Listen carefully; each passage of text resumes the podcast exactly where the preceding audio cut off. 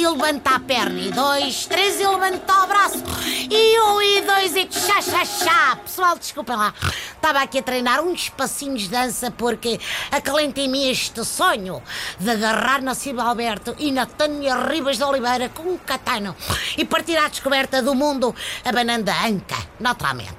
Podíamos fazer as danças no táxi, desde que o Marco de Camelis não saísse da bagageira.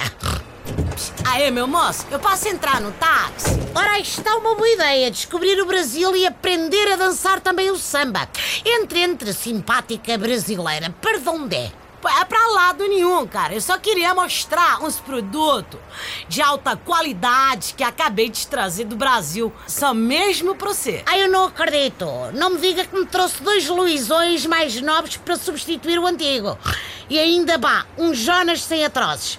É melhor. Eu trouxe maminha. Mami, oh menina, eu não sou desses. Se continua com essas conversetas, tenho de lhe pedir que me abandone o veículo automóvel. Que eu sou um homem casado. É, se não gosta de maminha, é, eu também tenho outras carnes. Mal, parece que você não me entendeu. Maminha para mim, só quando caio numa cacofonia camuniana, tipo, au maminha, está a compreender?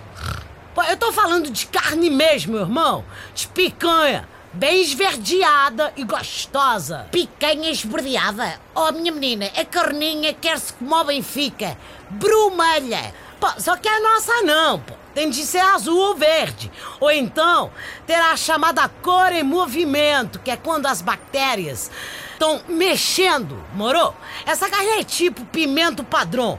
Uns picam, outros não. Neste caso, umas matam de intoxicação, outras, pô, talvez não. Pronto, olha, assim sendo hoje, fico-me por peixinho.